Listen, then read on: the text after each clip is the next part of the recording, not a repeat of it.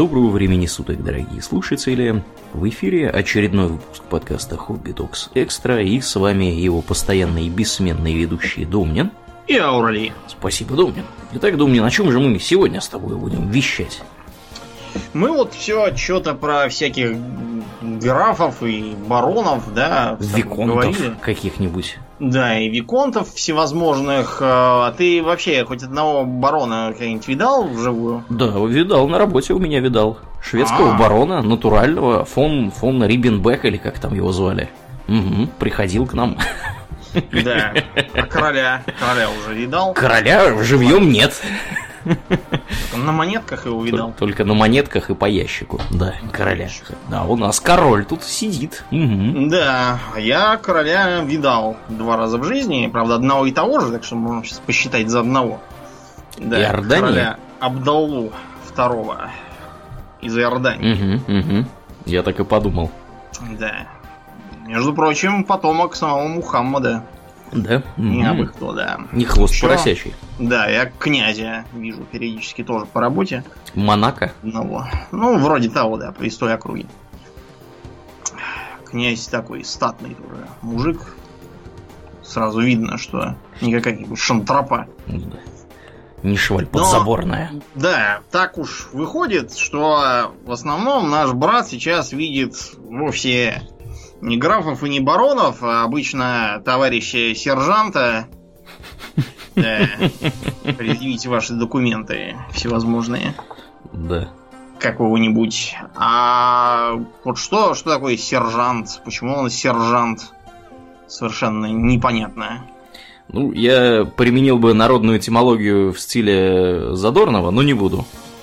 Ну, ты не так уж далек, в общем-то, потому что народную этимологию у нас, по крайней мере, в стране регулярно применяли. Помнишь, у Лескова была э, было произведение про левшу, который подковал да, английскую да. блоху. А, вот она... После чего она сломалась, перестала прыгать. Да. Э, факт тот, что э, там постоянно используется такой нарочито просторечный язык, который все коверкает по разумению типичного простолюдина. Угу тех времен. Например, там э, шталмейстер превратился в штанмейстера. Штанмейстер. Штаны, видимо, царю надевать помогает. Да. Какие-нибудь. Так что, да, э, народу все это было не очень понятно. И действительно, вот если так посмотреть, все эти сержанты какие-то, лейтенанты, полковник еще понятно, что полковник у него полк какой-то должен быть совершенно очевидно. Какие-нибудь там центурионы крысобои, понятно, центурия это и сотня. А вот э, когда попадается какой-нибудь штурмбанфюрер угу. СС, совершенно непонятно, какой, какой там штурм, почему он фюрер, бан какой-то, автобан, что ли, у него там. Ну, да, поймешь, непонятно, действительно. Совершенно. И мы решили а вот о- обергруппенфюрер? Тоже ну, не, не лучше. Тут, по крайней мере, можно понять, что там, видимо, как, какой-то группой он командует. Да, да. Видимо. А в остальном совершенно непонятно, что, почему, кто, кто чего поручил поручику. Неясно. Да. Решительно. Мы решили про это поговорить, потому что тема-то интересная, всяких странных званий накопилось тьма тьмущая. И хотелось бы знать, что они означают. Или означали, да. когда их придумывали, по крайней Действительно. мере. Действительно. Поэтому мы вот сегодня поговорим о чинах и званиях всевозможных. А, во времена темных веков всевозможные чины начали появляться, потому что они отпочковывались от э, должностей придворных и тому подобных. То есть в основном-то, конечно, рулили феодалы, вот эти вот графья и герцоги, но и чины тоже бывали, потому что никакому королю-императору совсем в одиночку править было неинтересно. Так, например, появился э, такой чин, как маршал. Угу. Вообще, маршал это такое древнегерманское словцо, а, мар мараш, как-то так должно звучать, видимо. Да-да-да, маршалк, это, кстати, в шведском так называется маршал сейчас. Маршалк. Угу. Рикс маршалк. Э, так ну, вот, угу. слово это вообще означает конюх. Конюх? Коневод, да. И предполагалось, что это действительно конюший Вот, то есть э, он должен следить за состоянием королевских конюшен, вот, э, смотреть, чтобы там были кони боевые, потому что без коней это было никуда. Э, и поскольку так вышло, что конница со времен Карла стала преобладающей силой в Европе надолго, поэтому как-то так получилось, что маршал, он от просто присмотра за лошадьми стал продвигаться к командованию всеми. Да, командованию, собственно, этой самой конницей. Вот, а главным над ними был внезапно коннетабль.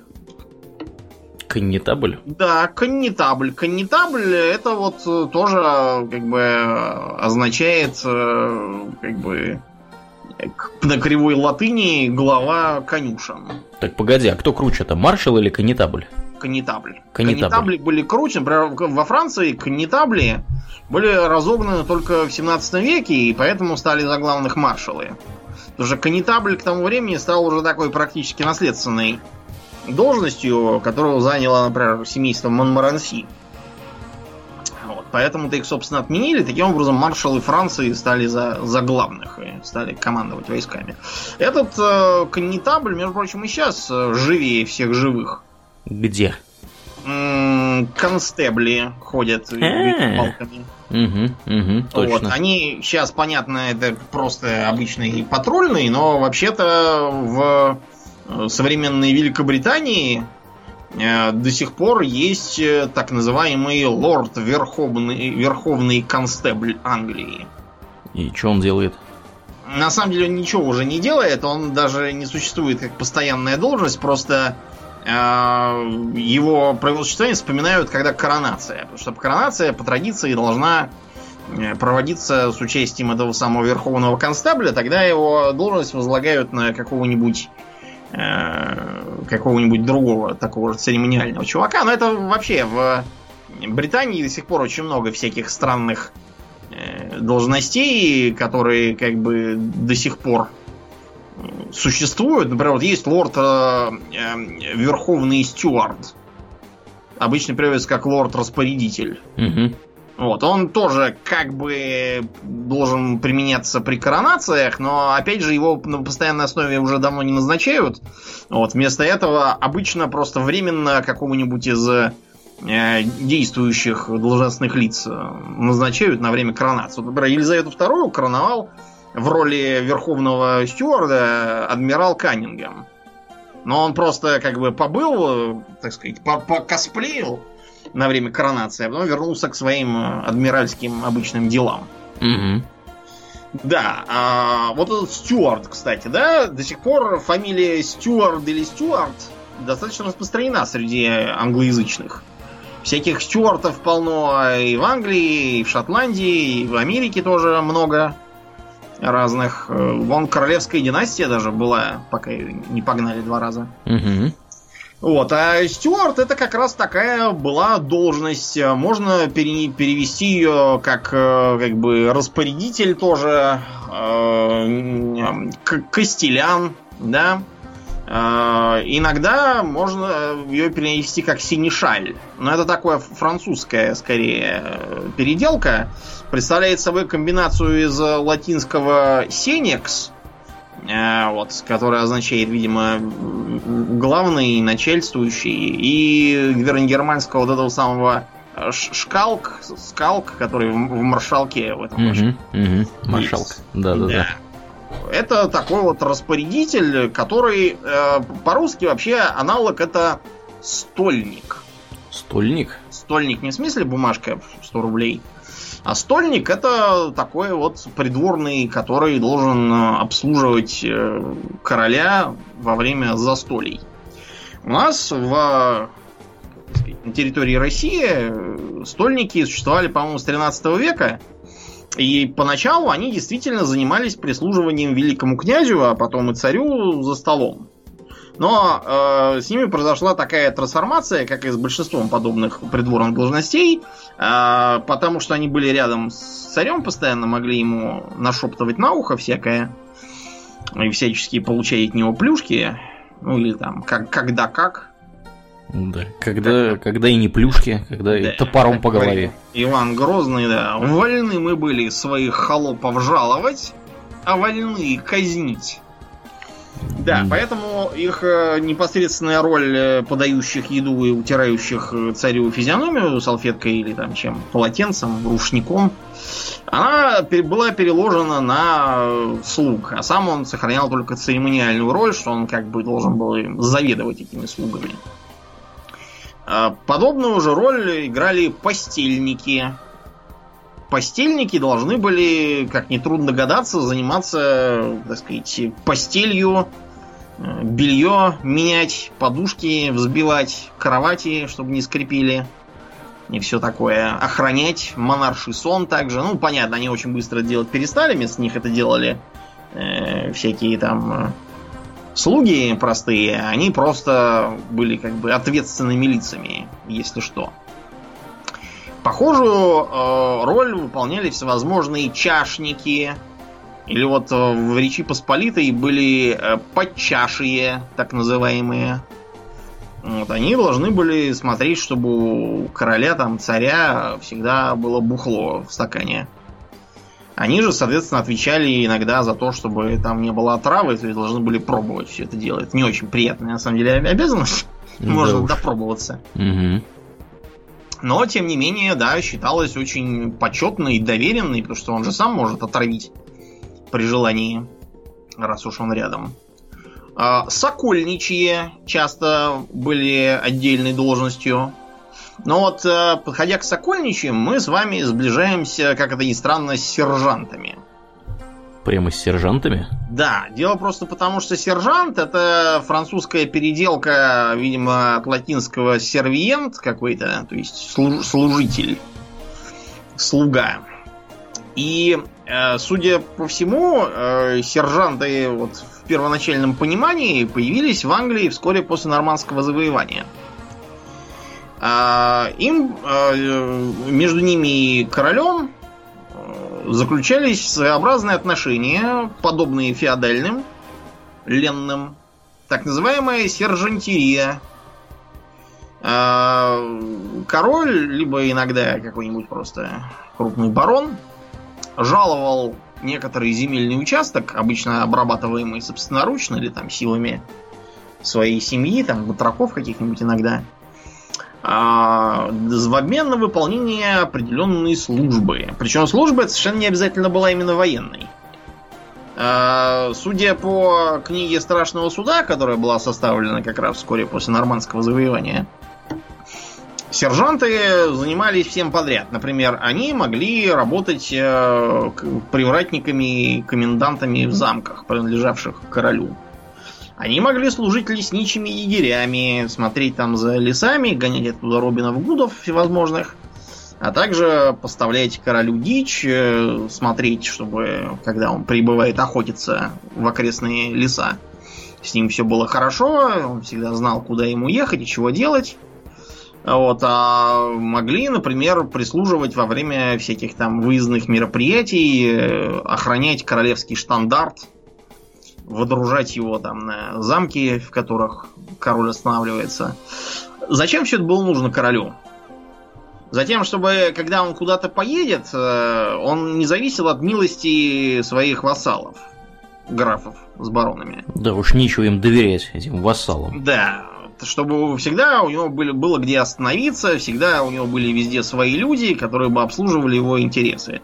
Если он поехал охотиться с соколами, чтобы он не клянчил, чтобы ему выделили соколиную команду. Как-то не солидно. Да, чтобы у него все было везде свое. Ну и постепенно, когда феодальные отношения начали разлагаться и переходить на денежные, так сказать, феодальные с уплатой всяких счетовых денег и тому подобного, сержанты стали все чаще нести службу э, пехотную. То есть э, это были вот знаменитые длинные луч, лучники. Они по такой системе комплектовались. И, между прочим, это до сих пор в некотором виде существует, потому что вот у британского монарха, у него же эти вот в красных кафтанах, Йоминская гвардия, да, это да, да. да, такой вот остаток как раз сержантирии. Мгм. А, да. Из-за того, что сержанты часто действовали в феодальном ополчении, они были понятным, по понятным причинам лучше подготовлены, лучше снаряжены и вообще пользовались доверием своих феодалов, было не мудрено, что именно сержантам э, поручалось руководить остальной ополченческой пехотой, не такой профессиональной. И да, так вот сложился тип сержанта, который командует маленьким подразделением, там, в 10 человек, подчиняется э, вышестоящим командирам напрямую, помогает, э, в свободное время там руководит подготовкой бойцов. Был также такой тип, э, э, как бы, сержант по оружию, Sergeant at Arms. Это было нечто вроде полицейской службы такой. Нечто типа такого средневекового собра, который должен в случае чего там убить всяких Робинов Гудов и тому подобное. Вот так и получился сержант, которого мы любим и знаем. А в армии США, например, сержанты и вовсе самые разные есть. Вот, например, Ли Эрмий, покойник, он кто был? А кто он был? А кто он был? А, он был э, комендор-сержант. Gunnery Sergeant. Так. Это специфически для корпуса морской пехоты звание. Других м, м, этих самых ганнеры сарджентов нету. Вот. Есть вся- всякие другие. Есть вот э, мастер-сержанты, вот, э, штаб-сержанты. Э, Выбираются, например, ротные сержанты. Есть даже там какой-то главный у них сержант, чуть ли там не на всю армию. То есть у них предполагается, что это такая очень важная прослойка таких вот непосредственных командиров, руководящих боевой подготовкой. Причем они даже младших лейтенантов местных. У них нет младшего, у них второй лейтенант и первый лейтенант. Вот а, они могут их, могут ими тоже руководить в учебке. У меня вопрос. Я Ну. думаю, который возник и у многих других наших слушателей. А чем вот, собственно, различаются означенные э, сержанты в армии США? Они как-то между собой вообще коррелируют Ну, в плане это- обязанностей или как вообще там у них? Там дело не в обязанностях, а просто в старшинстве. Дело в том, что э, в армии США там принята такая э, мысль, что э, повышать человека надо, но но желательно, чтобы он сержантом быть не перестал. Потому что если все уйдут в генералы, то кто будет, э, так. Воевать-то. Да, Ну будет? да, кто будет, так готовить молодое пополнение, кто будет становым хребтом. Мгм. Вот. э, Поэтому там сделано так, что в сержантах можно пять раз быть повышенным, а сержантом быть не перестать. Мгм. Сделаться, да, там каким-нибудь мастером сержанта. Вот того же Лерми, его в Ганнере сержанты произвели как раз за фильм. Так он на самом деле был название ниже, я уж не помню, как, какое там именно. Это своего рода единственный случай, когда такое с ним было. Поэтому, видите, какое почтенное и древнее, древнее звание. Да, у нас еще э, в старые времена, то есть до Петра, помимо всяких э, стольников, были еще, как это ни странно, стряпчие. Причем стряпчие прожили дольше всех, по-моему, они до 19 века жили. Э, Стряпчие никакого отношения не имеют к стряпанию, К стрепне. да, и к стрепне. То есть изначально, да, они служили, например, при хлебном дворе. Был Царя. такой двор. Да, был и такой двор. Был конюшенный двор, например.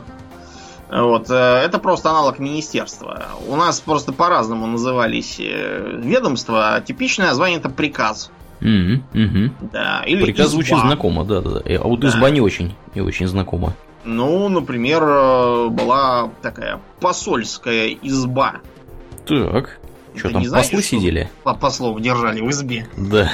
Нет, это такое вот было Министерство иностранных дел у нас. Да, как, какое-то такое. Были самые разные приказы. Например, был э, приказ тайных дел. Ну, это КГБ, так называлось тогда Мгм. раньше. Был, например, э, этот, как его звать-то? Приказами также назывались э, стрелецкие полки поначалу, как это ни странно. Мгм. Такая, да, была путаница. В общем, стряпчие занимались всяким. Были, например, стряпчие с ключом. Прямо с ключом ходили. Да, да. Они были сильно с ключом, они имели ключ такой солидный от царской спальни. То есть это такой, такой вот э, от ключников древних. То есть, а вот царя не было, что ли, ключа от своей спальни? Ему нужно Предлагаешь было- царю самому ходить со связкой ключей там. Ну, я бы на его месте так и делал. Ну, это не солидно. Царю Мгм. царь Не положено, еще был по так, должности. да, облачен, да, что ему рыться в поисках ключей по карманам. Да, были ли у него карманы, да, начнем с этого. Карманов, кстати, не было никаких. Карманы у нас появились уже сильно потом, а предполагалось хранить всякое в шапках, за пазухой, за поясом, в сапогах. Ну, тогда понятно. То есть, ну ты представляешь, да, будет не солидно, если царь там, так сказать, почевать желает, пошел там, перед дверью стоит, там по сапогам шарит, Мгм. за пазухой, шапку вытряхает. Где, где же, говорит, ключи-то? Да, ни, ни у кого дубликата ключа нет, все начинают там бегать, К искать. соседке, Это к соседке пошли. Да, под ковриком там посмотрели. В горшке с Да, это, елкой. конечно, не солидно совершенно будет, так что этого старались не делать. То есть, короче, у него был специально обычный человек, который носил его ключи. Да, Внимание, внимание, следующий вопрос. Был ли у него специально обычный человек, который носил его бумажник, ко всему прочему? Наверняка. Например, вот те же сержанты, некоторые, судя по записям, их единственной службой было а, э, резать э, царю, то есть королю Англии еду. Когда он, и, если он приедет и будет там пировать, чтобы они рядом с ним стояли с ножиком и нарезали. Ничего себе, какая у них узкая была специализация. У э, Людовика XIV, например, был специальный придворный, который, когда его платье несли ему, платье несли специальные слуги, но сопровождал это платье и смотрел, чтобы все правильно несли, специальный отдельный придворный, который больше ничего не делал. Мгм. А, например, у э, турецкого султана был такой специальный придворный, который ему ногти стриг. Слушай, Больше ну, я смотрю, это с трудоустройством все было нормально. В средние века трудоустраивали людей Да. на всякие выдуманные должности. Ну, так вот, да, как-то и получалось, что действительно трудоустраивали. Все это мелочно регламентировалось э, тем, что, например, разные придворные имели разные вольности. Вот, например, испанские гранды, да, они имели право не снимать шляпу в присутствии короля Мгм. очень этим гордились.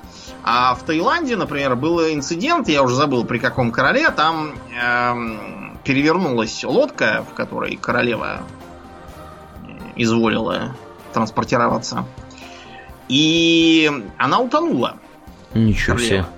Утонула не потому, что ее не пытались спасти, ее как бы попытались бы, народ там было полно, просто все, как назло, не очень высокого ранга, и они не имели права трогать королеву. А пока прибежал тот, который имел, она уже все. Вот это, Отчалила. это какой-то позор, что я могу Мгм. сказать. Такой вот тогда выходит отстой у нас. Вот. А, кроме того, наверное, вот старую, старое русское царство, оно немыслимо без дьяков. Да, да. Думных дьяков, просто дьяков и подьячих. А, значит, дьяк не случайно звучит похоже на диакон. Потому что это вообще-то, э, так сказать, христианский, христианский такой служитель диаконос. Это буквально означает э, служитель, служка. И по сей день диакон есть такой вот в православной церкви, по крайней мере. Ну, у протестантов тоже есть диконы, да? Мгм. Я не помню насчет католиков, у протестантов точно есть, но там Дикон это просто такой помощник пастора. Он никакого, никаких там не проходит посвящений. У него там из символики только такой крест э, в петлице на лацкане прицеплен, значок у него.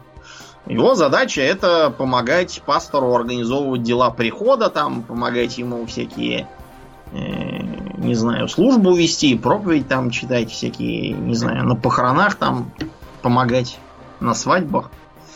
Вот, а в православной церкви вот диаконы это такие младшие священники, как бы э, помогающие. Раньше были еще дьячки, вот, но э, это сейчас называется певчий, потому что э, найти сейчас мужика, который согласится петь в церкви за так, вот, не представляется возможным. Из-за этого певчие это в основном всякие старые девы.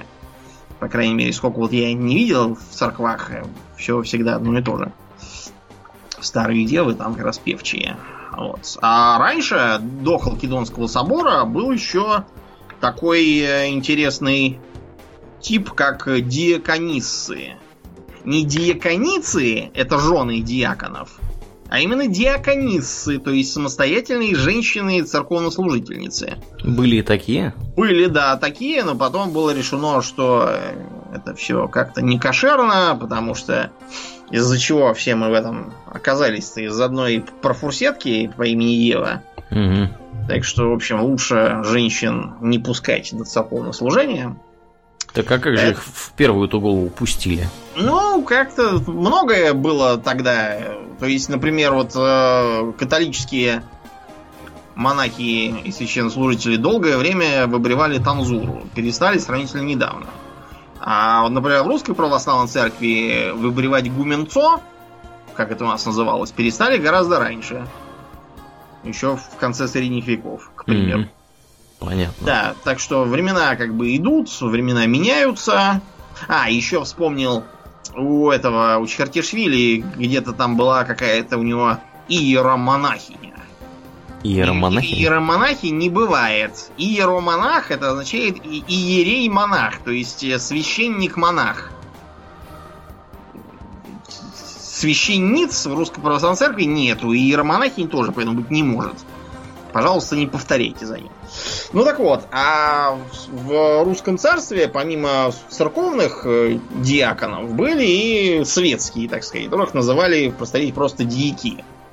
Вот. Э, были всякие, например, э, скажем, тот самый посольский приказ, да, им заведовал посольский дьяк. Это был такой вот министр иностранных дел у нас. Еще э, была такая известная должность, как губной дьяк. Губной? Да, губной дьяк, который э, распоряжался в губной избе и был фактически таким секретарем при губном старости. А это что за птица? Губной староста? Это такой был э, представитель местного самоуправления. То есть он начальствовал, так сказать, над губой. Губа это вариация волости. Угу. Да, то есть, э, э, как бы там еще был, была такая должность, как э, губной целовальник. Э, это не тот, кто в губы целоваться любит. Губной целовальник это такой, э, как бы, начальник полиции уездный был. Губной целовальник. Целовальником его называли потому, что он должен был целовать крест, то есть принимать присягу, что он будет бороться там со злодеями всякими там. Mm-hmm, mm-hmm. Вот, подчинялись эти губные целовальники разбойному приказу. Название супер. Занимался вовсе не тем, что разбой чинил, а наоборот тем, что боролся, так сказать, с разбойниками и озорниками. Угу. Так и написано у них было. Озорники? Озорники, да. Это сейчас озорники, это какие-то шаловливые ребятишки. Да, а? да, да. Вообще-то, да, во времена Алексея Михайловича озорники это просто убийцы всякие бандиты от отморозки были. Такие вот, да. А, что интересно, боярин ко временам Алексея Михайловича тоже превратился не в феодальную такую, вроде барона, угу. а как раз в чин высокий. Вот, бояре там делились на свои разряды, там были всякие ближние бояры, вот, еще там какие-то бояре, в общем, разные были всякие бояре, например, были такие путные бояры. Прямо Не в смысле, что, что они путные, а другие какие-то беспутные попались. А в том смысле, что они занимались э, путями дворов это так, э, так называлось, что они типа заведовали хозяйством э, дворцов и владений царя. Mm-hmm. Поэтому они путные были бояре. Да. Видите, как у нас все было непросто. Ну, в общем, вот это вот непросто, оно к э, концу 17 века редкостно подзадолбало. И подзадолбало оно в том числе из-за так называемого местничества. Местничество это была такая система, по которой э, доступные тебе чины и вообще твой уровень в жизни зависел от твоего места в разрядных книгах. А это, в свою очередь, определялось тем, кто были твои предки. То есть, вот как в анекдотах про то, что, так сказать, внуки спрашивают генерала, дедушка, я могу стать генералом? Можешь. А маршалом нет, у маршала свой внук есть. А вот до Петра Первого это было как бы прозой жизни. И причем это не то чтобы совсем зло, это же вводилось не просто там по причине тупизны. Вот, э, это была такая мотивация. То есть, например, люди шли там на смертные бои, там, в заслонах во всяких гибли, в расчете на то, что за их геройскую погибель их дети, внуки и вообще все потомки десятого колена, пока еще страна будет стоять, они пользовались бы плодами вот этого их подвига, имели бы всевозможные преференции. Mm-hmm. То есть, с одной стороны, было такое. Ну и, соответственно, попадать под, под э, всякие расследования и кары тоже не рекомендовалось, потому что это отражалось и дальше на, так сказать, детях врагов народа. Угу. То есть это была такая мотивация себя хорошо вести. С другой стороны, все-таки это хорошо для тебя сейчас, а вот дети твои, они как раз будут демотивированы что-либо делать, если им и так все положено. А кроме того, э, получалось, что назначить командующего нельзя умного, надо назначать тупого, потому что у тупого какой-то там прадедушка был очень заслуженный. То, что прадедушка никаким образом не может ему ничего подсказать умного, благо давно помер, оно, к сожалению, не играло роли. Приходилось назначать всяких бездарей, которые все проигрывали, вот, а толковые, знающие вынуждены были сидеть у них э, в помощниках просто потому, что у них род не вышел. А кроме того, местничество сильно портило э, всякие мероприятия, потому что на мероприятиях все рассаживались согласно своим позициям в разрядных книгах, а за столетие у всех же там могли нарисоваться какие-нибудь прадедушки-герои. Приходилось ну, да. очень долго угу. разбирать, чьи прабабушка, прадедушка был больше герой. Вот, и почему, поскольку там уже ничего было не разобрать, э, все постоянно путалось друг другу, противоречило, начинались ссоры, склоки. И э, бояре, они были готовы идти в опалу и чуть ли не на казнь, когда царю все надоедало но не садиться ниже, чем им, как они считали, положено. Один раз сядешь, Один и всегда там сядешь, И внуки твои тоже будут ниже садиться. Вот такой был. Короче, с этим боролись как могли. Цари объявляли то или иное мероприятие безместным. Вот, и устраивали всякие там хитрые столы и способы рассадки. Но, в общем, все это помогало плохо. Так что, когда Петр Первый стал наводить порядки, было решено все это старое повыкинуть, ну то есть не совсем отменить, он, например, просто перестал назначать новых бояр. Они поперемерли постепенно и кончились таким образом. Вот. Было решено создать совершенно новую э, таблицу, которую так и назвали табель о рангах. Табель это как бы большая таблица, имеется в виду. Угу. Это тот же случай, как, например, вот есть у нас палка, есть палица, а вот слова пала нету а он вы, выпало за ненадобностью. Осталась только маленькая палка и большая палица, а среднего пала нет. Ну, То есть пала вот. была изначально, хочешь сказать. Да. Ну, угу. так как да. Да, значит, э, табель о рангах должна была, во-первых, прекратить всю эту путаницу, непонятно где, кто там какой окольничий и постельничий. Там все было четко ранжировано а, по, так сказать, классам, то есть рангам и по четырем э, трудоустройствам. Штатскому, военному, флотскому и придворному, а также гвардейскому. Э, что, что об этом говорил сам Петр, который сам это все сочинял и писал к ней специальную пояснительную записку. что э, тем охоту подать к службе, и он им честь, а не нахалом и тунеядцам получить. Кроме того, это сразу зарубало местничество, потому что все э, мероприятия проводились исключительно в составе своим рангом. Что тебе по рангу положено, то значит э, ты будешь там делать. Там-то стоять, тут-то сидеть, туда тебя позовут, туда не позовут и так далее. А, предвидя начинающуюся от этого коррупцию, потому что все будут за деньги стараться переуступить свое место на каком-то скучном мероприятии, тем, кто по рангу ниже, но очень хочет поприсутствовать. За это был сразу выписан штраф. Причем как тому, кто пытается пролезть выше, так и тому, кто уступает свое место тому, кто ниже. Потому что он это не безвозмездно наверняка делает. Штраф большой. А, двухмесячное жалование, чтобы так сказать, mm-hmm. неповадно от этого стало. А, при этом, в отличие от прежней системы, э, так сказать, сыновья тех, кто имел высокий ранг, теоретически не должны были получать никакой, никакой, э, никакого ранга сами, пока Отечеству никаких услуг не покажут и заоны их характера не получат. Да, на самом деле это все очень быстро стало разлагаться и все такое, но для того времени табель ранга была очень, очень продвинутой фигней, потому что э, служить мог теоретически абсолютно кто угодно и э, получать э, чины, а за эти чины они могли быть э, продвинуты в дворянство. Сперва личное, а потом потомственное.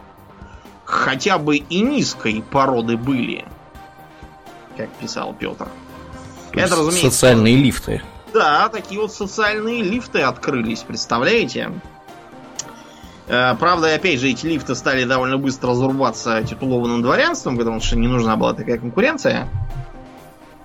И, э, во-первых, стала постоянно подниматься ступень, с которой ты приобретал хотя бы личное дворянство, а потом и потомственное, и затрудняться переход, так сказать, выше. То есть предполагалось, что там должна быть какая-то выслуга лет, обычно от 3 до 4 лет. Но всякие придумывались причины, почему надо повысить того, а не этого, там что мест нету, еще там какие-нибудь были проблемы. Так что очень легко было застрять. Это вызвало появление так называемых вечных титулярных советников. Но давайте начнем, так сказать, снизу, потому что э, чины на нынешний, так сказать, нынешнему уху звучат довольно странно многие. Связано это с тем, что они брались э, бездумно, как калька, с шведских таких же рангов, mm-hmm. с голландских, с английских, с немецких, короче, отовсюду тащили, откуда можно. Э, часто это приводило к тому, что звание немножко искажалось в русском произношении. И понять, что оно из себя имело, совершенно невозможно, если не разбираться. Вот, например, в табеле о рангах такого, по-моему, нету, но вот у нас за рядовым в армии идет сразу кто? Ну, кто? Сержант идет. Ефрей... Ефрейтор. Ефрейтор идет, только потом. Вот. Ефрейтор это внезапно по-немецки гефрайтер. Гефрайтер? Ну да, корень фрай, он же означает свободный, то есть гефрайтер это освобожденный. Освобожденный имеется в виду от некоторых э, отнесений некоторых нарядов. То есть э, это такой как бы более опытный солдат, которого командование считает неразумным назначать дежурить при помойной яме, как простого вот, вместо этого назначает ему какие-нибудь более интересные обязанности. Да, и вот такой вот от э, немецкого ефрейтера и появился у нас вот ефрейтор. А вообще-то 14 классом поначалу во время Петра э, для пехоты был фендрик. Фендрик? Фендрик, да. Фендрик это опять же немецкое фенрих. Вот было такое странное имечко Ротефаны в послереволюционный период, то есть красное знамя. Mm-hmm. Фана это как раз знамя, то есть Фенрих это знаменщик. И это вообще очень типично для всякого младшего командного состава в армии, потому что вот у нас э, сейчас э, вой был некоторое время из-за того, что прапорщиков постепенно отменяли.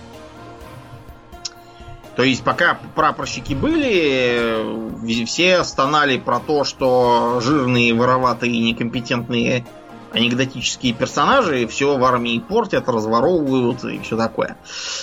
Как только их отменили, те же самые люди завыли, что армию лишили станового хребта. Так вот, прапорщик это кто? Это тот, кто несет прапор. А прапор это что? А что это? Это знамя. Угу. По-украински, например, прапор до сих пор. Так, красное знамя и червоный прапор. Так что прапорщик это знаменосец. Угу. А у кавалеристов, например, а, у, так сказать, регулярных а, был корнет, который корнет оболенский, надеть ордена. Угу. Корнет это внезапно тоже знаменосец. По-моему, с французского. Я сейчас не, не вижу, от чего он. Да, потому что корнет по-французски как раз означает э, штандарт, знамя. А у иррегулярной конницы, у казаков, аналогом корнета или прапорщика был харунжий, то есть тот, кто несет что? Харугвь. А харугвь это вот, да, собственно, такой религиозный флаг. Практически тоже знамя. Да, то есть это все кто? Это люди, которые, которым в силу их опытности и неустрашимости поручено нести знамя подразделения.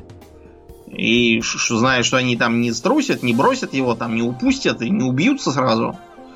Такие продвинутые, то есть товарищи, пользующиеся почетом и доверием. Поэтому вот э, прапорщик, Харунжий, Корнет, э, это все фактически одно и то же по, по своей сути. А вот э, у флотских немножко не так. У них э, аналогом прапорщика выступает Мичман. Мичман позаимствован для разнообразия не у немцев, а у англичан. Это кривое прочтение midshipman. То есть, э, как бы, моряк середины корабля. Где он этим флагом машет, что ли? Ну нет, он как раз флагом не машет, потому что на кораблях флаги находятся наверху. Вот. А мичманы должны были находиться посередине корабля и передавать команды. Потому mm-hmm. что капитан где-то там далеко на корме и орать на весь корабль не может. Поэтому мичманы должны были смотреть, чтобы все, что передается с кормы, все делалось посередине корабля и в начале корабля и так далее. Кроме того, на мичманов возлагалось эм, так сказать, вообще наблюдение за окрестностями, потому что стоя на корме, э, ты ничего не видишь из-за парусов, которые перед тобой. Угу. Вот. А середина корабля как раз хороший обзор во все стороны, более или менее. Как у этого, у Михаила Попова, который написал тут э, наглухо отбитый романец про пиратов, там э, землю замечал матрос с Марса довольно странно, что с круиз Марса можно увидеть какую-то землю, потому что круиз Марс это вообще-то площадка на кормовой Бизань-мачте. Не лучше ли наблюдать за Землей с э, фор Марса? То есть с, с передней, так сказать, смотровой площадки. Да. А у штатских все было проще и сложнее. Э, дело в том, что Петр вместо приказов устаревших, сильно бюрократизированных, архаичных, ввел другие ведомства. Назывались коллегии. вот. И, ну там, коммерц-коллегия была, Берг-коллегия, например, горными делами заведовала. Вот. И в этих коллегиях должны были сидеть э, люди, пишущие всякое. Потому что это сейчас там хорошо можно отнести на ксерокс, настрогать там сколько угодно копий, там распечатать всякие документы, переслать по электронной почте. А тогда, чтобы что-то размножить, нужно было сидеть и руками все это писать. То есть не руками, а пером вот этим вот гусиным надо было куда-то там макать. Угу. Все это очень геморно, кляксы там всякие. В общем, очень неудобное, неудобное, конечно, ограничение. Так вот, специально для того, чтобы им заниматься, был низший чин 14 класса коллежский регистратор. Регистрировал входящий. Да. Ну, он, он не регистрировал, он скорее как бы вот именно э, писал. Уже регистрировать по тогдашнему означало именно вот что-то на бумагу переносить. Писать там всякие под диктовку приказы, переписывать, э, делать экстракт. Экстракт не в смысле э, из, из шиповника экстракт для питья, а экстракт в смысле выжимку из какого-то документа пространного. Допустим, поступило некое донесение на 5 страниц. Пять страниц вначале читать не будет, поэтому надо кратко объяснить, что там пишут. Это называлось экстракт. Э, знаменитый коллежский регистратор это Хлестаков Иван. Угу, был Из, такой. Да, про него его холоп Осип, когда пока его нет, он матерится, что жрать нечего и денег нету. Он говорит, добро бы в самом деле что-нибудь путное, а то ведь еле стратишка простой. Еле стратишка. Еле стратишка, да, это он так пере, перепер регистраторишка. Как бы. Да, это вот был такой самый, самый низший, самый, самый такой вот бесправный. Э, его, его называли в шутку «Не бей меня в рыло». Это Почему? Потому что, потому что закон действительно запрещал тех, кто имеет хотя бы такой чин бить. Бить в рыло. То есть остальных как бы можно было бить в рыло в случае чего. Вот. А вот регистраторов нет, нельзя было. Угу. На уровень выше э, у нас, э, например, начинаются поручики. Которые Ржевские. Да, вот поручик Ржевский, как бы. Поручик это по-современному аналог лейтенанта. Подпоручик, соответственно, это младший лейтенант. Э, вообще-то, вот давайте про лейтенантов немножко поговорим. Лейтенант это немецко-французский такой чин, который буквально обозначает заместитель или помощник какой-то начальника. Угу. То есть, э, откуда все это пошло? Э, лейтенанты неотделимы от капитанов. Потому что наемные компании, которые стали возникать в средние века, имели соответствующее руководство. У них за главного был капитан – от э, латинского корня, означающего голова, глава. То есть главарь, фактически. Да, просто главарь, главный. Э, в арабоязычных местах ровно то же самое это рейс. Райс. Потому что это голова буквально и означает. Угу, угу. Например, Раис Ульвузара это глава правительства современный. А, Раис это типичный капитан был в разных там османских и тому подобных. Вот э, Перерейс, которого мы как раз упоминали по случаю нарисованной им карты морской, он как это как бы означает э, капитан Пири. Буквально. Ну так вот, капитан один справиться совсем не мог. Для этого у него были помощники-лейтенанты. То есть его заместители. Буквально. А, помимо лейтенантов у него также мог быть э, такой интересный помощник, как э, майор. Майор это означает буквально э, главный. И обычно это было не просто майор, а что-то майор. Например, сержант-майор обычно это был. То есть это как бы главный сержант, это такой вот самый-самый опытный ветеран солдат в компании, который может напрямую общаться с капитаном и докладывать о том, что там происходит, на низовом уровне. Mm-hmm. Это... То есть майор, получается, был ниже капитана. Да, было вот как-то так странно получалось. Сейчас все наоборот, разумеется. А, исторически, да, майор был как-то ниже капитана. Потом э, капитаны э, измельчали и стали скорее командирами отдельных отрядов, входящих в, в э, компанию там или во что. А компания переименовалась в полк, и во главе ее стал полковник. Ну так вот, а лейтенант это немецко-французское слово. А поляки и вообще западные славяне, они все любят переделывать на свой лад по-разному. И вот э, чехи, например, это самый лейтенант просто перевели как э, поручик. Порученец, то есть по-чешски, угу. я так понимаю. Угу. А у поляков он назывался поручник. То есть тоже порученец. А, у нас первоначально он писался как поручик. Потом, потом сделали современный поручик. Из-за этого слово немножко странно звучит для современного уха. Немножко как-то то ли архаичное, то ли вот иностранное что-то такое, то ли болгарское, то ли чешское. Вот, поручик. Это аналог лейтенанта современный, по сути. А в артиллерии вместо подпоручиков э, был такой чин, как э, штык-юнкер. Штык-юнкер? Прямо, да. прямо штыком кого-то он там должен был да, тыкать. То есть можно подумать, что он, э, может быть, должен был в штыки идти, или, может быть, он, если там кончится порох для пушки, он на нее надевал такой большой штык. Шел в штыковую атаку. Катил. На самом деле это криво переписанная шведская штюк-юнкер. Штюк. Штюк имеется в виду орудие, пушка. Угу. То есть это просто пушечный юнкер.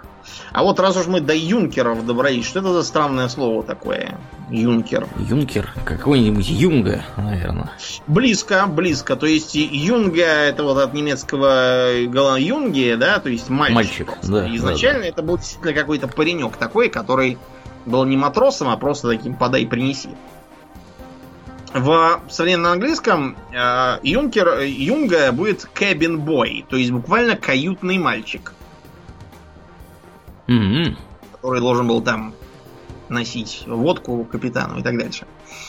Так вот, юнкер это сокращение от юнгхер.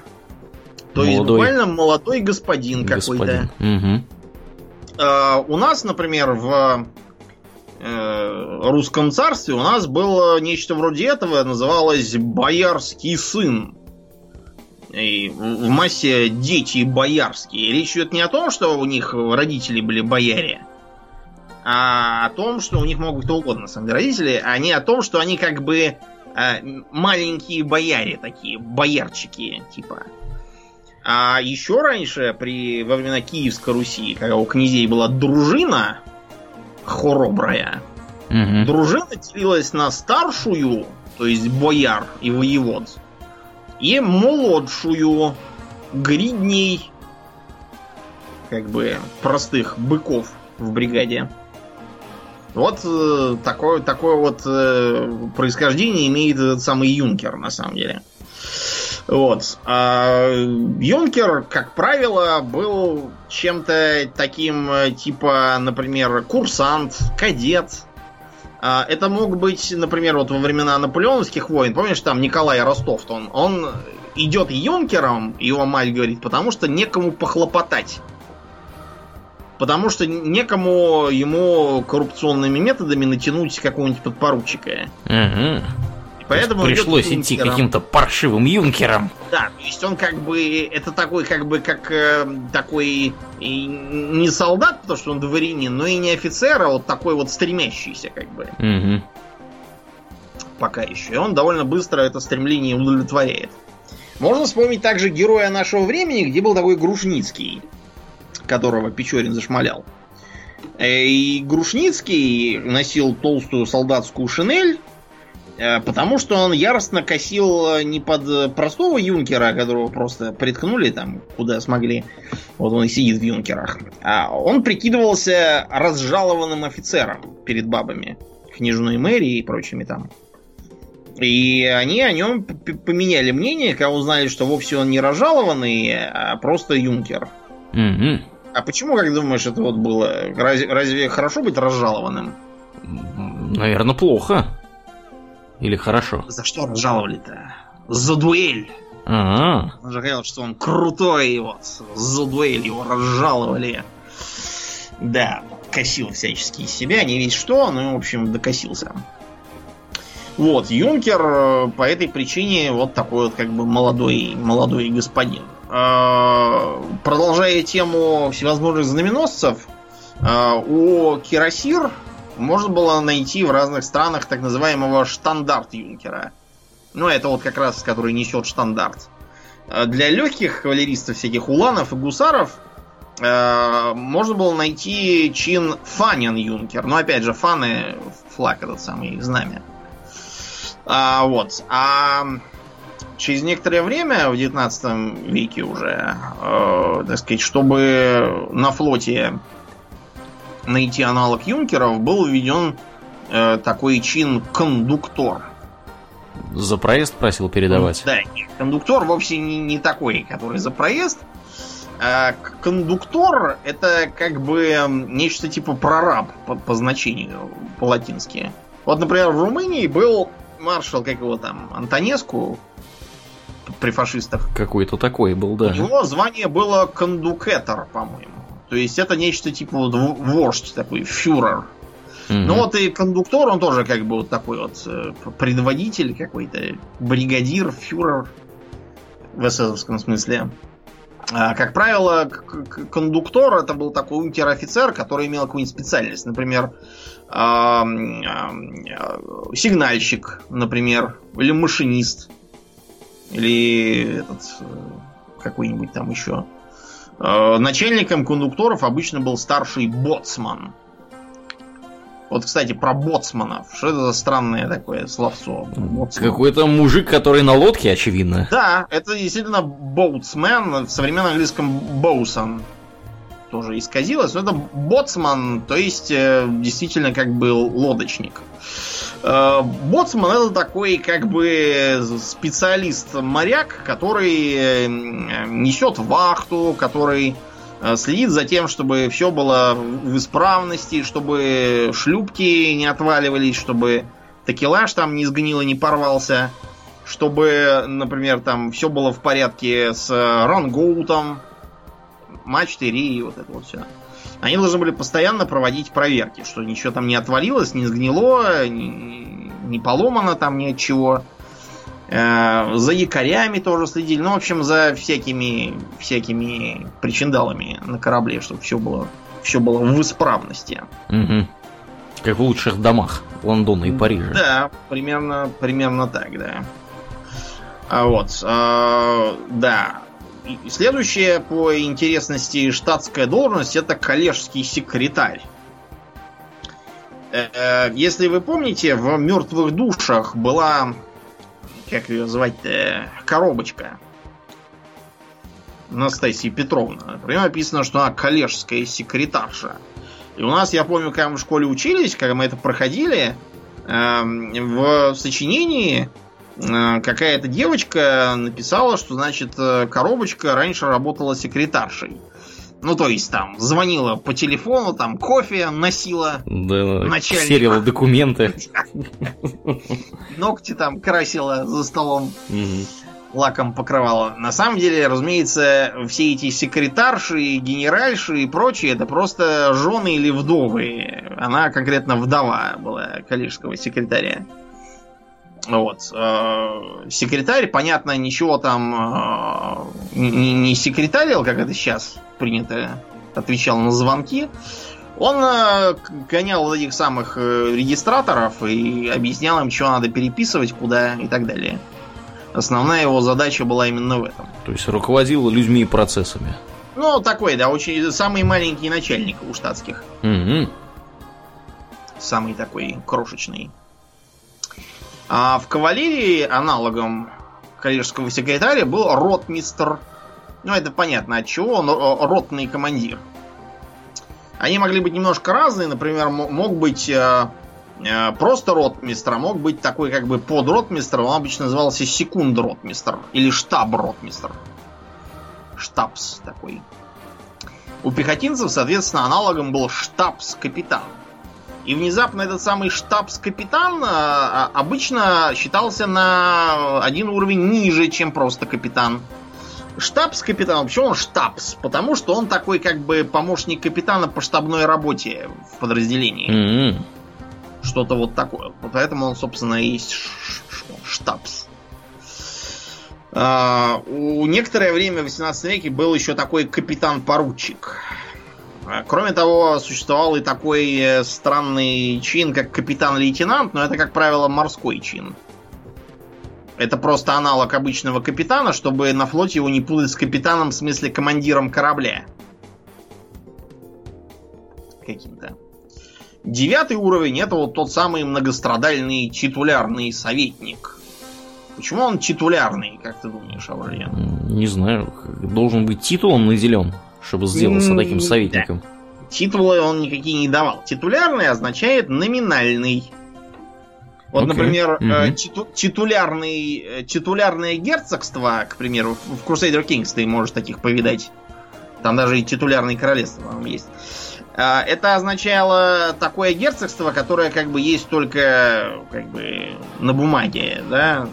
Например, Готланд это титулярное герцогство. Мгм. Ну, потому что это маленький остров. Мгм.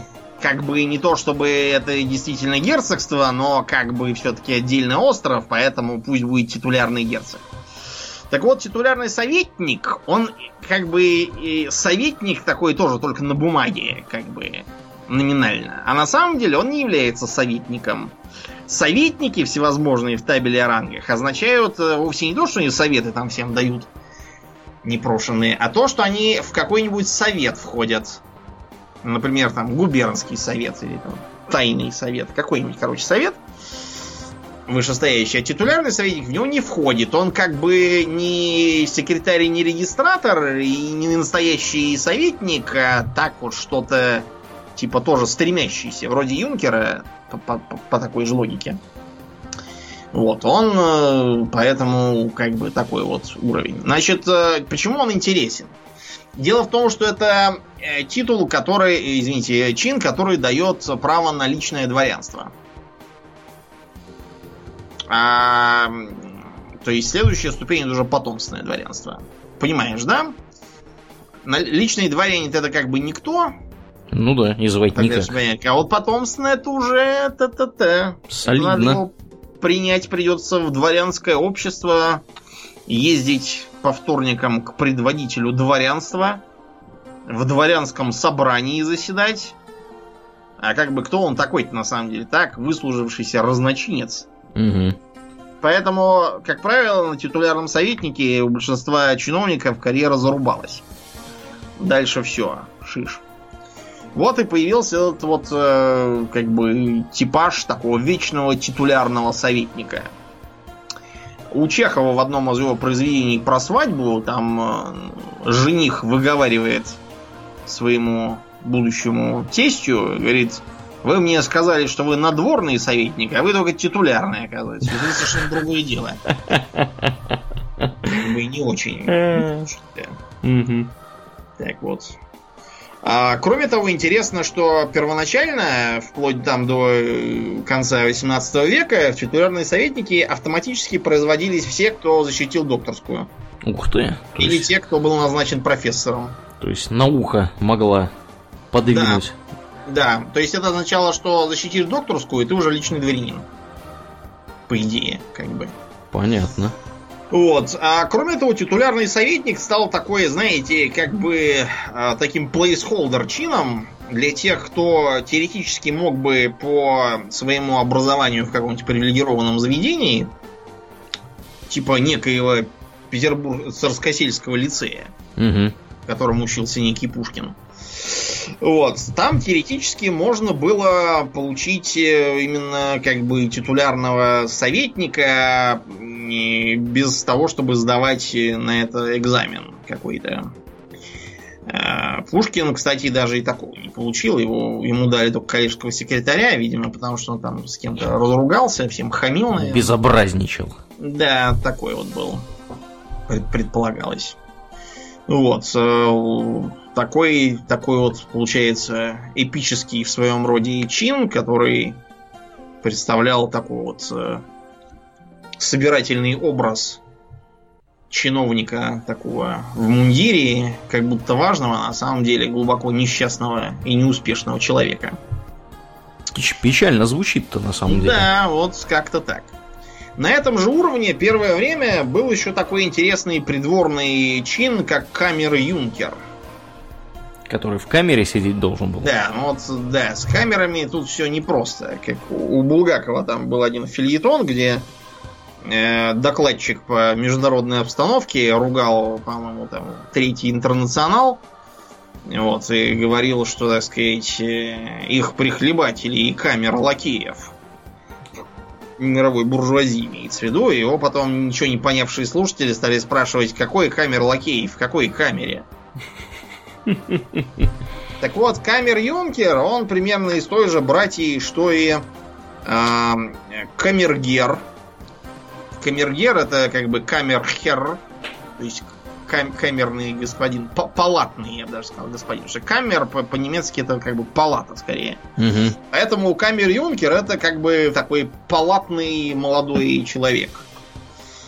То есть предполагалось, что это нечто типа благородного такого пажа, что ли, который должен обслуживать э, местного властителя, там, курфюрста, допустим, а то и самого государя-императора. Вот. И из-за того, что это, с одной стороны, нечто вроде лакея получается, а с другой стороны, это как бы близкий к телу персонаж. Поэтому камер юнкером э, было сделаться желанной мечтой для многих. Тем более, что из-за того, что это был чин придворный, его э, не выслуживали там вот медленно и мучительно, как этого титулярного советника, а его пожаловали по желанию левой пятки э, властителя по протекции, там кто-нибудь похлопотал, там кого-то подмазал, и хоп, ты уже камер-юнкер. И а, поскольку ты теперь как бы придворный, тебя действительно допускали к телу при императорском высочестве какого-нибудь, там, великом князе, там, княгине, каком-нибудь там брате Свате, а то и при самом императоре или императрице. Вот, э, поскольку его императорское величество указать изволит, как писала Екатерина II, вот. И поэтому считалось очень крутым. Если вы помните в «Горе от ума», когда там Чацкого видит э, это самое, я уже забыл, который глухой муж был. Княгиня Хлестова или какая там. Княгиня какая-то была, или Мария Алексеевна. Я, я еще сейчас путаю уже всех их. Но, в общем, эта княгиня, увидев Чацкого, она посылает своего мужа, чтобы, типа, он скорее зазвал в гости, чтобы попробовать спихнуть ему одну из дочерей. Вот, и она говорит, он камер-юнкер? Молчание говорит, нет. Богат? О, нет. Князь, князь, назад. То есть камер-юнкером было быть круто, она, видимо, по бодрому и смелому виду Чацкого решила, что он как раз такой.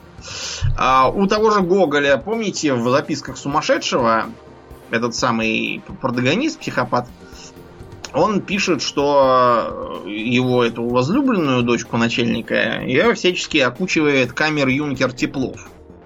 Вот, и эта самая дочка всячески напирает на то, что он именно камер юнкер, а не кто-то там. И протагонист возмущается, говорит, что ж с того, что он камер юнкер, у него же от этого не сделается нос золотой, он же им нюхает, а не ест, чихает, а не кашляет. Почему я не могу быть камер юнкер тоже? Пушкин тоже был пожалован камер юнкером, но он не очень об этом обрадовался и сказал, что это довольно неприлично моим летам. Какой он к черту матери юнкер. Но, говорит, по мне все равно хоть в камер пажи. Камер паш это такой совсем сопливый мальчик, тоже такой придворный товарищ. А у казаков на этом же девятом уровне э, был Иесаул, который там Иесаул, Иесаул, ты оставил коня или чего там, страну оставил. Все оставил. Все оставил, да, и твой конь под седлом чужака. Газманов что-то. Ну, это как раз было в, в те годы, начало 90-х, когда все вдруг завыли про то, что там раздайте патроны поручик Голицын. Вот, и Саулы тоже всякие нарисовались. Да, и Саул это дело такое сложное, потому что, как и многое другое, это заимствование, видимо, из тюркских языков. А вот сами тюрки его оттуда взяли, или может он у них природный, это вопрос такой отдельный. Потому что в разных старых документах, э, э, видимо, по-тюркски он был Я Саул. А у нас переписывали как угодно. Где-то писали Асавул, например. Асаул? Ас Асаул, да, или Асавул даже какой-то. Вильзевул.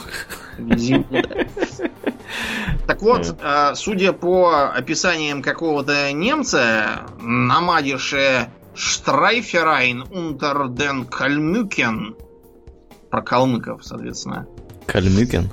Да. Э, так вот, он там писал, что у них э, полевые командиры, значит, у них э, главный командующий это Церегин Есаол, ниже рангом Зон Есаол и Тавин Есаол. То есть это, очевидно, какой действительно тюрко-монгольский какой-то какой-то такой чин уже поздний, который означает предводителя небольшого отряда.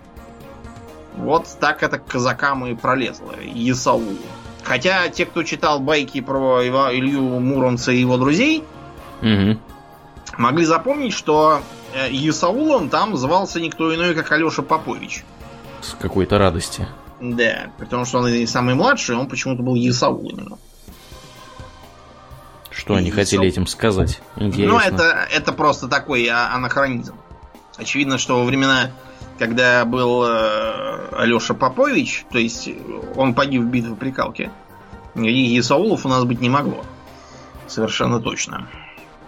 Так вот, многострадальные титулярные советники мечтали о том, чтобы им продвинуться до восьмого, так сказать, класса, где был коллежский асессор. Угу. Звучит знакомо, да. Буквально значит какой-то оценивающий, дающий характеристику, а аналитик в некотором роде. Ну и вот, собственно, он примерно этим и занимался. Это вот аналог современного, как бы, а аналитика такого какого-то бизнес-аналитикой. У Гоголя, опять же, вот Гоголь такой полезный сегодня писатель, понаписал всякого про чиновников. Да, там упоминается коллежский асессор, который, правда, себя постоянно называл майором, который э, потерял свой нос, как известно. Угу. То есть, э, да, он себя именовал майором, потому что ему казалось, что это круче. Вот. Э, если кто не знает, то вот эта байка про нос, она не только пародия вообще на чиновничество, потому что э, нос он, э, по-моему, да, э, нос э, почему так было трудно поймать, потому что нос имел чин внезапно надворного советника. А это на один уровень выше, чем коллежский асессор. А как, как, как нос умудрился оказаться более крутым, чем его владелец? Я тебе объясню это так. Дело в том, что сам этот рассказ это отсылка к популярной карикатуре на чиновничество того времени, Э, который был изображен одетый в чиновный прикид, вот, с орденами и прочим мужской половой орган. Окей. Да, поэтому как бы нос тут такой э, иносказательный. Иносказательный нос, понятно. Да, в общем, эм, поэтому асессоры, как правило, это был такой вот прыжок ввысь. А еще помнишь, там э, упоминалось, что этот самый асессор, как его там называть, я уже забыл, Ковалев, из носа, он упирал на что-то там на то, что там на Кавказе что-то очень много развелось асессоров.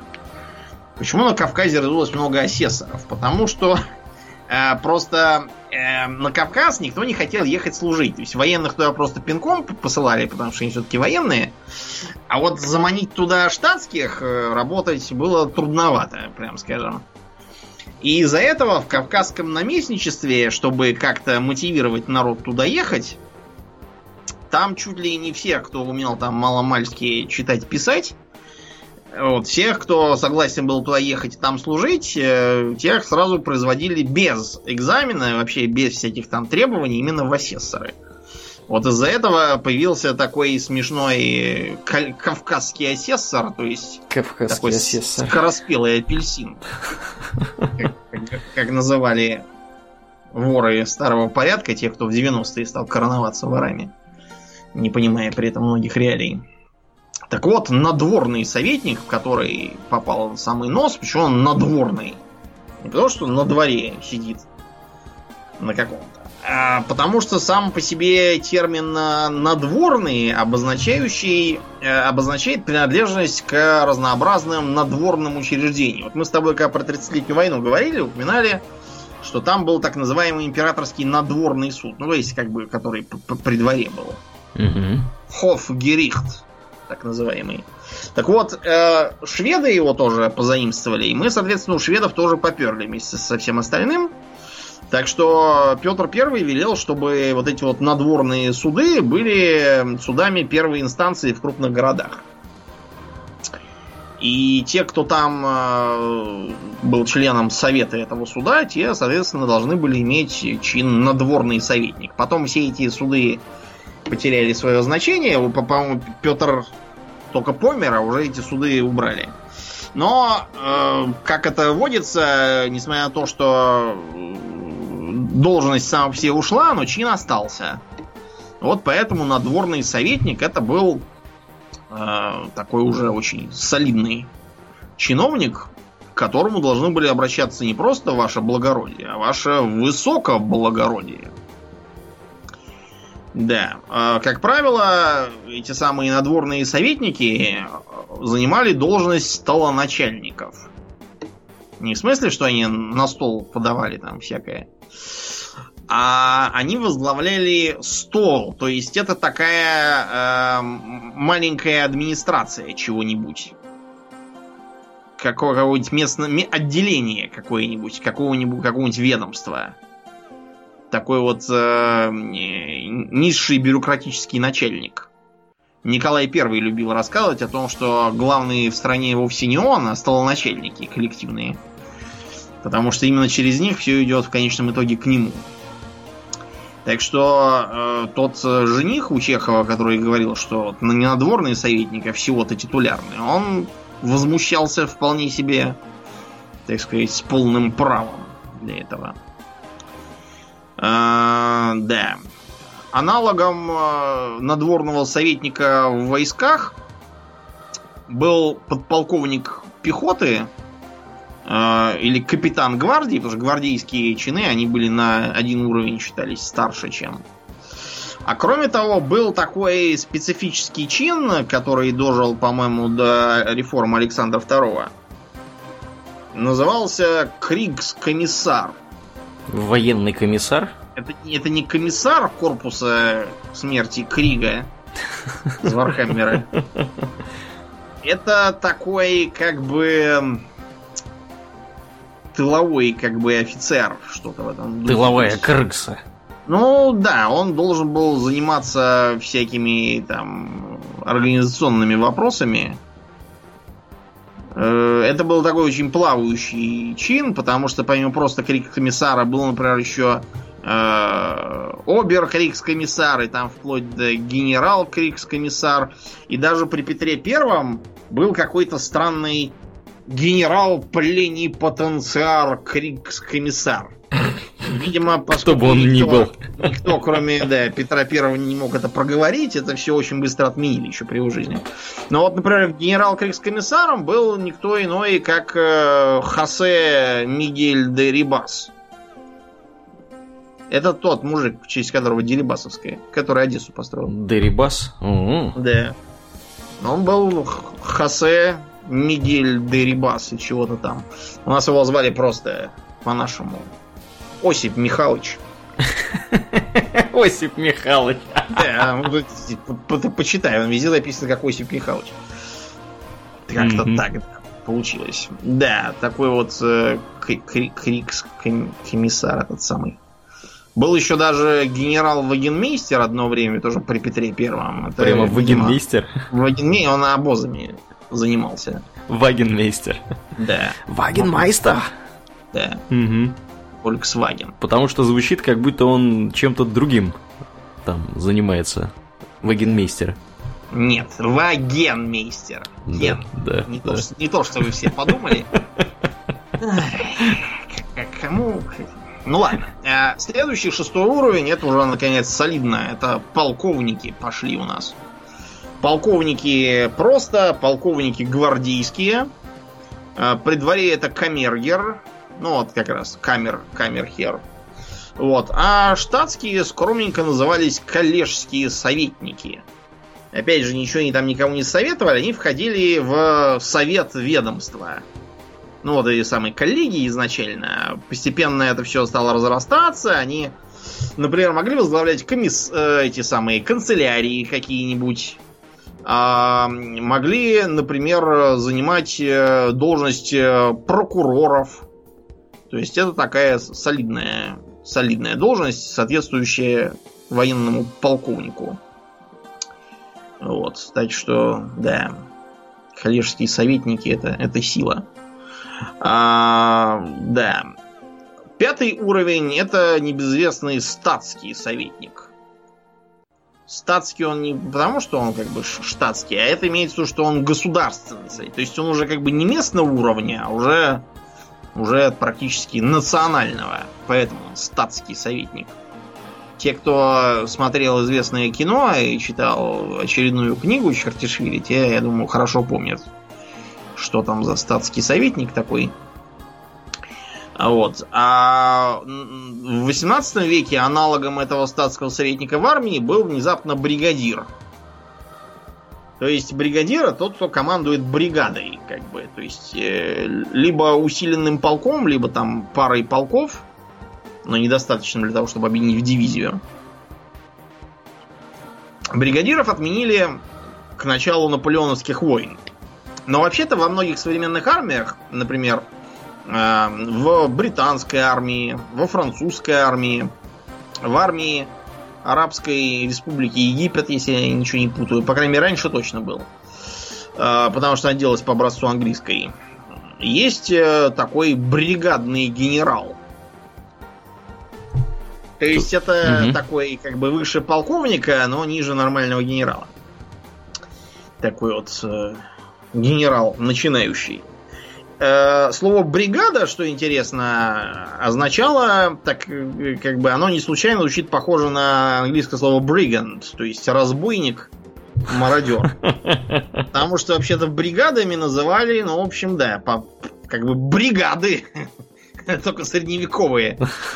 Э, это были такие вольнонаемные шейки очень сомнительного правового статуса, да, но вот э, начальников этих наемных э, называли бригадирами, потом бригады перешли на постоянную службу и получились вот бригадные генералы или бригадиры. Интересно, что а, во французской полиции тоже есть бригадиры, только это такой аналог сержанта почему-то. Не знаю уж почему, как-то так у них получилось с этими бригадирами. Вот. А да, еще был у нас такой, опять же, до реформ Александра II, тоже на пятом уровне, так называемый генерал-провиант-мейстер.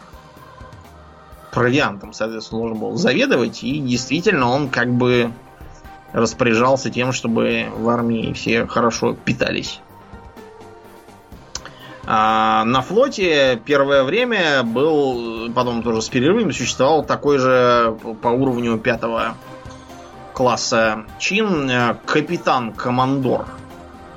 Э, предполагалось, что это будет э, такой капитан, который командует крупным военным судном. Фрегатом и выше. Их то отменяли, то опять вводили постоянно. Так что такой был странный какой-то чин. На четвертом уровне у нас э, действительный статский советник. Действительный статский советник э, это как бы как статский советник, только, только круче. Это аналог, в общем-то, уже генерала штатского. И чтобы это подчеркнуть, действительных статских советников называли ваше превосходительство, как генерал. Помните у Салтакова-Щедрина его сказка про то, как один мужик двух генералов прокормил. Так. И там вот были эти самые два генерала, которые работали всю жизнь в каком-то там что-то в какой-то канцелярии там или чем-то. Там родились и состарились, следовательно, ничего на свете не знали. И так бы они пропали, так сказать, если бы не решили найти мужика. Но где же его взять, этого мужика, если его нет? Как нет мужика? Где-нибудь здесь прячется. Так вот, это такая злобная сатира как раз на действительно статских советников, которых там держали до, э, так сказать, присвоения этой самой этого чина, после чего старались выпереть на пенсию. Э, как правило, действительно был какой-нибудь бессмысленный, совершенно взятый по большому блату гражданин.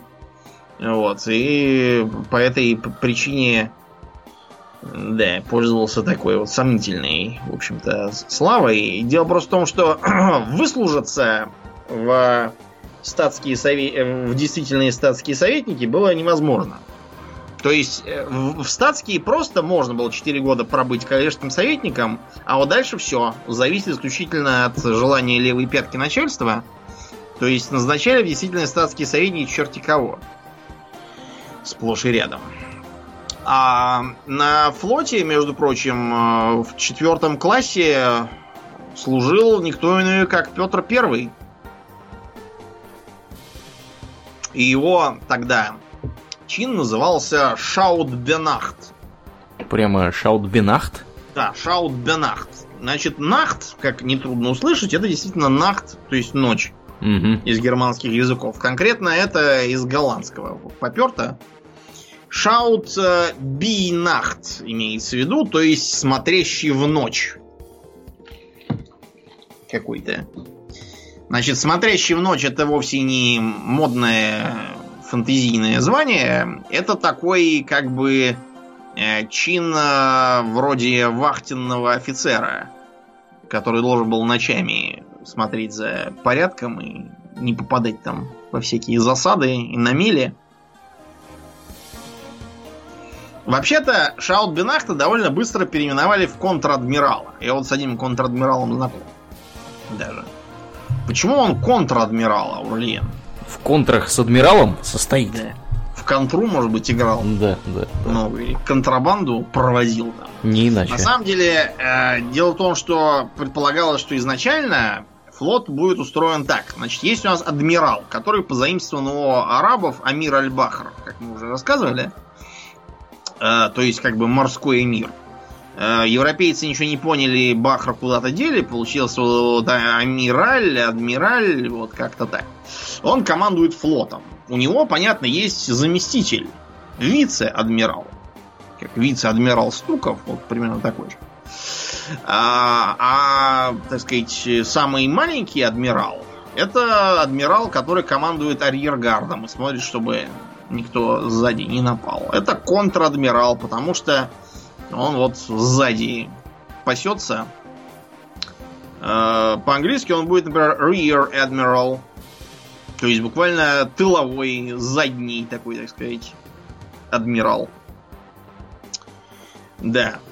Э, Военный аналог всех этих товарищей это генерал-майор. Вот. Мне всегда казалось странным, что генерал-майор по э, как бы по старшинству идет ниже, чем генерал-лейтенант. Да, А по просто загадочной причине. что-то ниже, чем майор просто.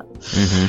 С чем связаны все эти странные генеральские звания? Потому что вообще-то генерал как таковое это не самостоятельный чин. Это просто главный кто-то. То есть, э, например, вот был такой э, Witchfinder General в Англии. Как какой-то там был Джон Хилл, как какая-то Холл, какая-то такая странная фамилия. В общем, это был самозваный такой инквизитор, Witchfinder General. То есть это как бы генеральный ведьмоискатель, имеется в виду. То есть самый главный в стране. Поэтому те, кто перевел э, пародирующего персонажа из известного произведения как генерал-педоискатель, это не совсем то. что надо. Так вот, генерал-майор, он вырос как раз из этого упомянутого мной сержант-майора, так же, как и просто майоры. И предполагалось, что он был просто начальником над сержант-майорами. То есть таким, э, как бы, главным среди командиров среднего звена. И он оказался генерал-сержант-майор. Потом сержант куда-то делся, так же, как из майора простого. Вот, получился генерал-майор, как бы. А поскольку он все-таки как бы сержант изначально, то лейтенанты и генералы над лейтенантами, которые непосредственные помощники командира главнокомандующего, они получаются выше, чем он. Вот так и вышло, что у нас в 18 веке это именовалось генерал-поручик, потом при Павле переделали в генерал-лейтенанта следующий, так сказать. А еще был вот генерал-крикс-комиссар, как этот Дерибас, Мгм. собой. А, аналогом генерал-лейтенантов штатским был тайный советник. Опять же, не потому, что он там тайно какие-то советы всем раздавал, а потому что он входил в тайные советы. Имеется в виду в советы доверенные, в советы секретные, в советы, как бы, где обсуждаются государственные тайны. То есть очень важные советы, напрямую общающиеся с императором. А после смерти Петра и вплоть до того, как развернулась Анна Ивановна, у нас был фактически за главных в стране Верховный Тайный Совет. Где сидели там, начиная от Меньшикова и все остальные тоже. Пока их не разогнали. Вот поэтому он тайный советник. Пример из искусства, из рассказа Чехова «Толстый и тонкий». Там, где Тонкий встречает своего э, старого друга, и говорит, что он коллежский асессор, а как бы говорит, а ты, наверное, уже статский. А тот говорит, нет, я уже тайный, так сказать, советник. Ваше высокопревосходительство. И Тонкий сразу начинает перед ним лебезить всячески, потому что вообще-то тайный советник это ого-го. Он, например, мог э, быть членом Сената, он мог быть членом Академии наук, в которую, кстати, таким образом попадали совершеннейшие неучи. Через вот это вот. У Пушкина была эпиграмма на князя Дундукова, который был полнейший, да, но туда попал и сделался даже, по-моему, председателем. Он написал «В Академии наук заседает князь Дундук». Или граф Дундук, я уж не помню. Может быть, не, по не подобает Дундуку такая честь? От чего же он заседает? От того, что жопа есть. Пушкин был такой... Конечно. Затейник. Да. За словами не очень следил. Вот. А кроме того, э, тайные советники были сплошь министрами и товарищами министров. Товарищи министров это не те, кто с ними водку пьет и в баню ходит. Это заместители министра так-то назывались. Так же, когда у Чехова можно прочесть э, «Спросите товарища прокурора», это не в смысле, что товарищ прокурор там сидит с партбилетом, а в смысле заместителя прокурора. Вот. А при дворе был полней, полнейшая окрошка. Был, например, гофмаршал, гофмейстер, шталмейстер, это типа конюшей бывший, и егермейстер. Я знаю егермейстер. Нет, это ну, напиток тот, такой хороший. Который, да, ты подумал, егермейстер, это как раз в честь которого напиток назван. Да, у меня стоит тут. То есть это как бы это как бы придворный ловчий. А, Типа, вот, например, который Белоснежку в лес водил. Тоже вот, был егермейстер? Это именно как раз егермейстер. Мастер охоты, короче говоря. Мгм. Да, мастер охоты такой. Э, Ты будешь смеяться, но при разных немецких дворах был э, не только гофмейстер и гофмаршал, но даже и гофюде, Гофьюда. придворный, Придворный. А вот что делал? Отвечал за Ну. сношение с евреями? Ну, в том числе, но главным образом он делал гешефты.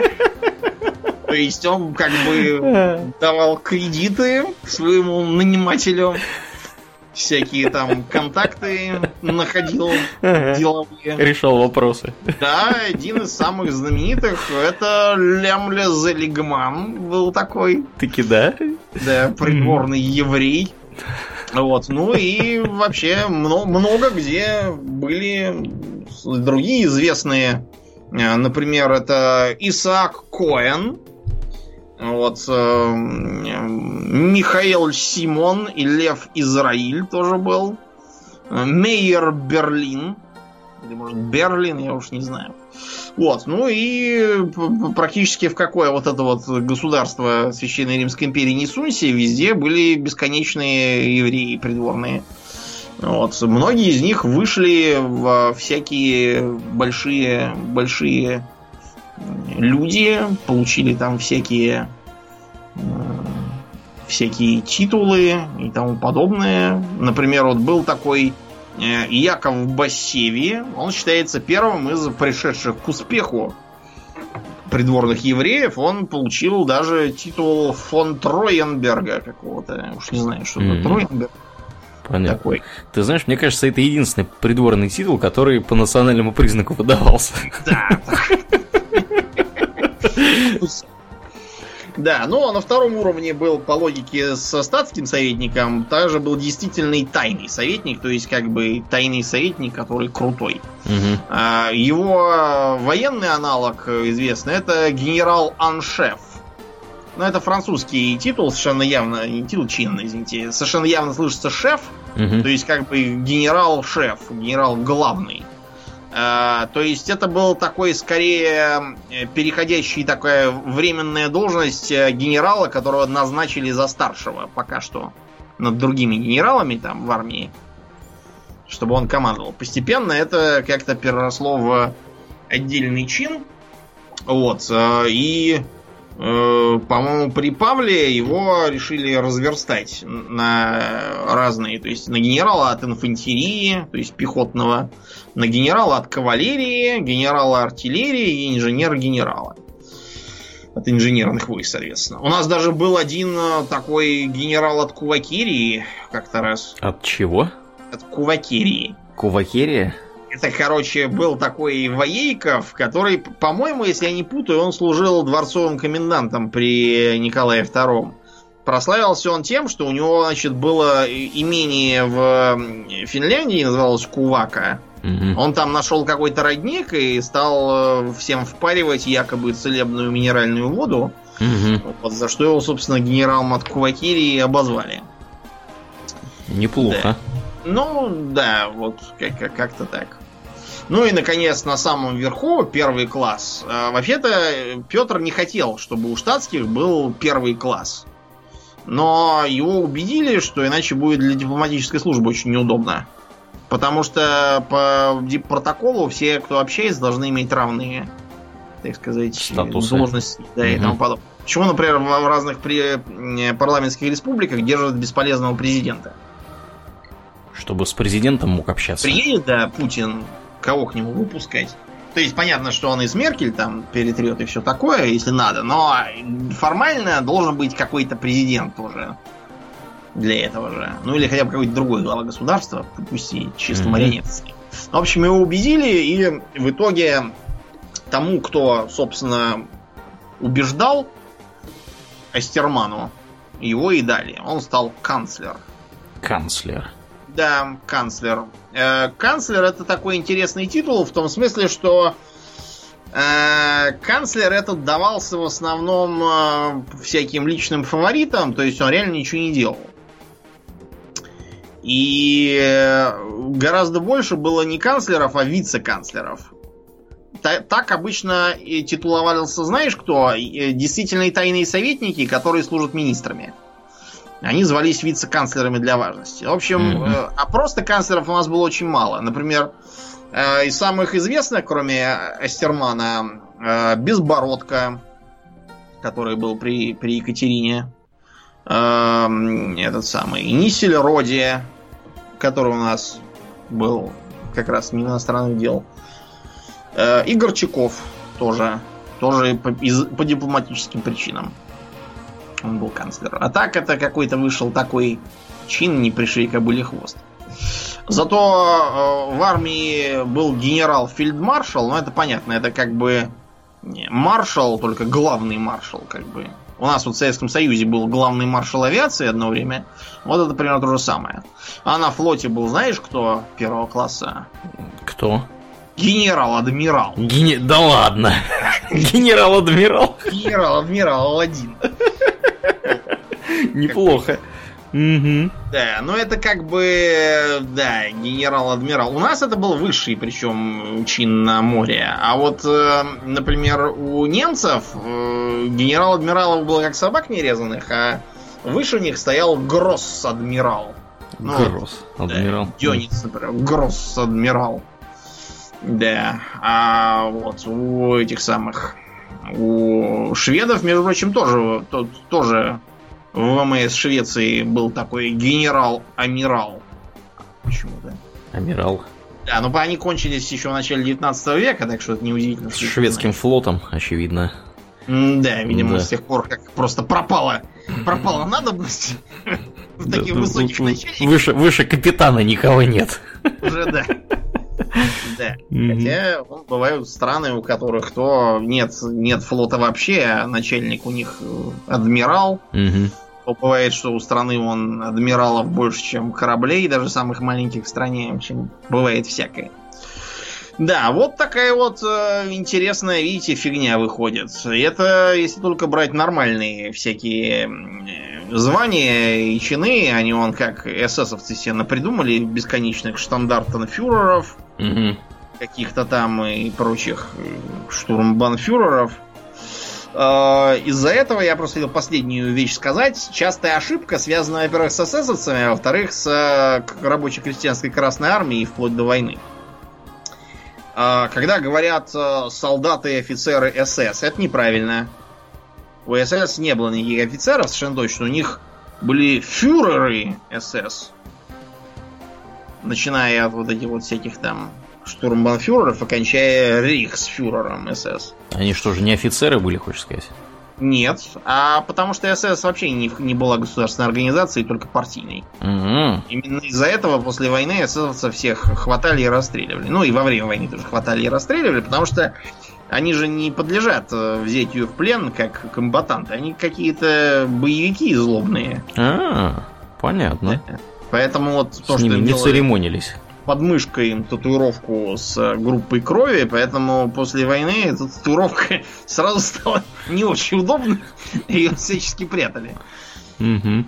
Вот. А в рабоче-крестьянской Красной Армии солдат это было даже обидное слово. Потому что солдат это кто? Солдат это злобный империалистический вояка, который хочет погубить рабочий класс. Угу. А в Красной Армии были бойцы, они же красноармейцы или краснофлотцы, например. А офицеров, разумеется, тоже не было, потому что в рабоче-крестьянской Красной Армии вплоть до войны не было званий вообще. То есть их отменили. Вместо этого были только должности. Ивана как? То есть вместо полковника у нас там комполка, а вместо бригадного генерала комбриг. Вместо, э, так сказать, дивизионного генерала. Например, во Франции очень удобно. У них там дивизионный генерал, корпусной генерал, бригадный генерал, генерал армии. Гораздо проще, чем у нас со всеми этими генералами, полковниками какими-то. Вот. А, да, в рабочей крестьянской Красной Армии там вот так и было. То есть э, комдив, командир, командарм такого-то ранга, ком, комроты там, комбат. И только уже практически к самой войне было решено вернуть и звания, и генералов, и всякие там лампасы. А кроме того, вернуть погоны. Ну, Потому что будешь смеяться, у нас и погонов тоже не было. А Как же они различали друг друга? Петлицы, причем на петлицах не звездочки, как мы привыкли, Ромбики какие-то? а ромбики, да, потому что Мгм. звездочки внезапно были еще в царские времена, так что, Мгм. да, было сочтено за тяжелое наследие царского режима, так что, да, все устанавливалось медленно. Ну, так же, как Совнарком потом переименовали в Совмин, с Красную эту армию в Советскую армию и так далее и тому подобное. Все вернули обратно, так сказать, как было. Но такой вот период, да, был. Ну ладно, достаточно, пожалуй, а то мы сейчас уже в СС какой-то ударились. Скоро еще Да. уйдем. Куда-нибудь еще уйдем. Да. Да, будем на сегодня закругляться. Э, Дорогие друзья, этот выпуск был возможен благодаря вашей поддержке на- у нас, у Дона на Патреона. Патреон, да. Да, за что отдельное спасибо всем, кто нас поддерживает. И э, мне лишь остается сказать, что вы слушали очередной выпуск, 34-й выпуск Talks Extra, и с вами были его постоянные и бессменные ведущие Домнин. И Ауралия. Спасибо, Домнин. Всего хорошего, друзья. Пока.